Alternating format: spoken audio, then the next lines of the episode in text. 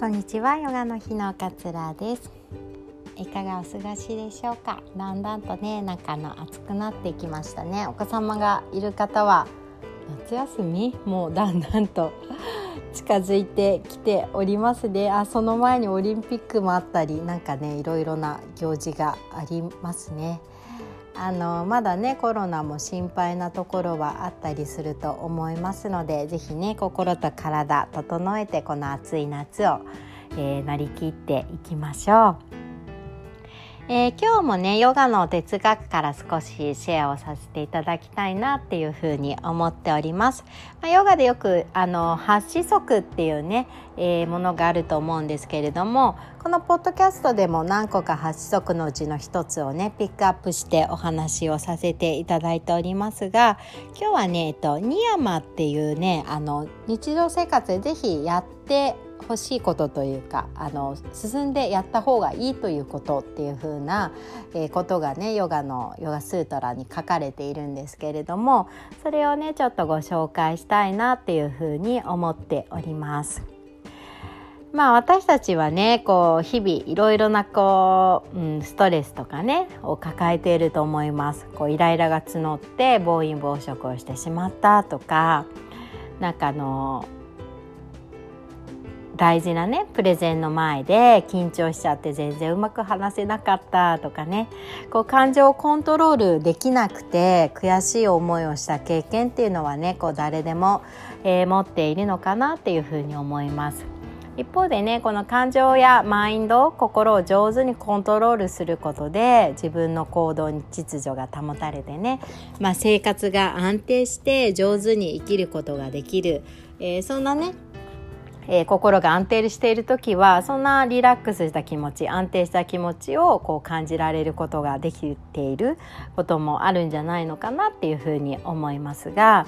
今日はこのねニヤマまあ、えー、心地よく生きるために、まあ、進んでねやった方がいいですよっていうふうなことをね紹介させていただきたいなっていうふうに思っております。ニヤマ一つはねシャウチャこれはね切り離してどこかのポッドキャストの回でもねお話しさせていただいているかなと思います。清掃。お掃除です。お掃除好きですか？私ねあのお掃除大好きなんですよ実は。お掃除も好きだし片付けもねすごく好きでヨガのこういう考え方に出会った時にあなんか自分がこう好きなことがねあのやった方がいい進んでやった方がいいってことに書かれていてとてもね嬉しかったことを覚えております。まあ、シャウチャっていうのは、えー、身の回りをきれいにすることもそうですし自分の体とあとは心ですね内面をこうきれいに保っておくことが大切ですよって言われています。まあ、体の面で言うとちゃんと入浴したりね歯磨いたりとかえー、あとなんだろうなこう脂っこいものを食べ過ぎないとかってことも入ってきます。消化にいい食事をしっかりととるとかね。で心の面で言うとまあうんストレスのない心を持ちましょうとかえー、悩みすぎない心を持ちましょうとかね今なんかねもう膨大にいろいろな情報が入ってきてそれによってこう悩まされたりとかすることってあると思うんですけれどもあの自らねこう入ってくる情報にこう気をつけるってこともね一つシャウチャのうちの一つに入っております。でこう身の回りを掃除するもそうだし自分の体と心をきっちりと、まあ、掃除するっていうかねあの清潔に保っておくっていうことがすごくねこう大切です。っていうにはあ汚れてるとかさ なんかとかさとかさ汚れてるとかなんか心が疲れてるとかね、うん、なんかちょっとストレスを感じてるってことに気づくってことがまずは大切だったりするのであの一つ一つね自分がしていることっていうことにすごく繊細に、えー、気づきを得られるように意識をしながら生活をするっていうふうに、えー、言われています。でもう一つが三等者ね、これもなんか切り離してお話ししているかもしれないんですけれども足りてるっていうことを知ることです。あのあるがままの自分自身っていうのをまずはねあの認めてあげる。で現状に満足して何にもしないというこう生活ではなくてこう現在与えられている状況に感謝をしながらしながらね新たな発見や成長を喜びとする生き方をしましょうっていうような言い方をしています。あれもないこれもないなんであの人にはあって私にはないんだろうっていうことではなくて今の現状をまずは全て受け入れてたくさん持ってるはずです全部ないなんて人絶対いなくて実は数えてみるとたくさんのものを私たちは持っているんですねそれにまずは満足をして感謝をする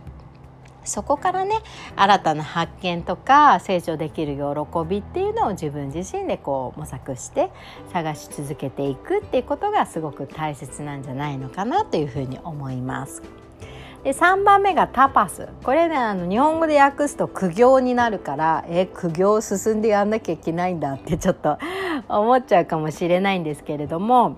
あのちょっとね考え方を柔軟にねしてもらいたいなと思うんですけれども、まあ、苦しい修行とかっていうのって昔ね受けていたりすると思うんですけれどもうんと例えば部活運動部とかねあまあでも運動部にも限らないか。あの部活入っていてコンクールとかね大会に出るために厳しい練習をこう積み重ねてきた。これも結構修行のうちの一つだったりしますよね。修行なんて言い方はしないと思いますけれども。でこれをクリアすることでこう心身がこう浄化されたというか成長を感じられるってことができたことがある方ってすごくね多いと思うんですよ。でまあ、何かに向かって頑張っている時とかねうんなんかっていうのはすごく実は心が安定している時だったりもするんですよね。その一つに向けて努力をえー、している時っていうのは意外と心が安定しているからできることだったりします。なのでねその時のねベストを尽くしながらね目標に対してこうポジティブにな気持ちで進んでいくっていうことが、えー、タパスっていうとなんかね苦行みたいな言い方するとちょっとねあのあ堅苦しく考えてしまうかもしれないんだけれども何か目標に向かってねベストを尽くしながらえー、ポジティブに進んでいっていることっていうのを、まあ、積極的にやるべきですよっていうふうに伝えてくれています。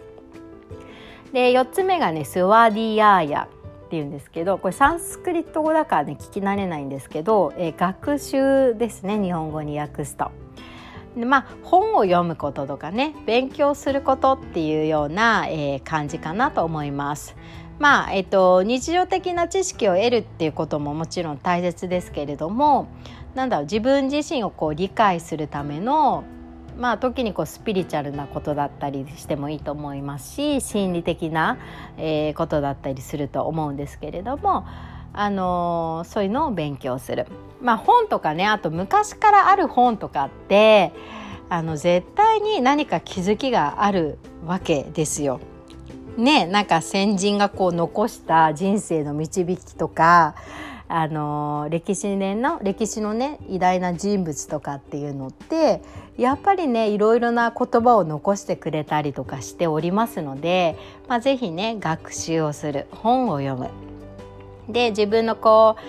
あり方とかね人生で向かうヒントみたいなのが分かってくるとなんかこう心が穏やかになるというか安心したりしますよねなのでこれも積極的にしましょうというふうに説かれていますで最後がねイシュワラ・プラニダーナなんだこれって感じなんですけどえ幸福っていうふうに言われています、まあ、これが一番ちょっと分かりにくいかもしれないんですけれどもまあ、訳している中で読むと自分の中にあるなんかあの神聖さ、まあ、神に身を神に身を委ねましょうみたいな言い方をしてるんですね。でまあ日本人ってあんまりこう宗教に宗教をあまり信じるみたいなねところっていうのがあんまりないと思うので少し構えてしまうかもしれないんですけれどもあの神に委ねるっていうのはなんか自分ではどうしようもできないことって世の中あるじゃないですか。例えば今のコロナを私が気合で0人にしますとかって言ってもどうしようもできないわけですよね。どうしてもできない。でもそのできないことに対してねこう悩んだりとかこう誰かを責めても前に進めないわけですよ。コロナの金を持ってきたやつ誰だよみたいな感じで、えー、攻めたとしてもそれって全然あの前に進めるところじゃないですよね。それはもう神に委ねるしかないみたいなあの努力できるところはありますよ。努力できるところはあるけれども自分一人じゃ変えられないっていうものもあるってことを知るそれはねきっと神様に委ねて神様が何とかしてくれることだと思うのでそれに対してできないできないなんで私はこんなことも役に立てないんだろうなんていうふうに思うわけではなくて今ね目に見えないことっていうよりも目に見えることに対してね信頼感を持って、えー、それはまあ自分をいわば信じることなんだと思うんですけれども自分をしっかりと信じて、えー、進んでいきましょうっていうような教えをえー、ヨガスートラではね書かれています少しねこう解釈して柔らかいような表現にもさせていただいているんですけれども今話した5つが是非こう積極的にやってくださいねっていうような内容だったりします。ぜひねこうちょっと心がざわざわするななんていう時には今の5つ思い出してもらえるといいかなと思います。え今日も聞いてくださってありがとうございました。さようなら。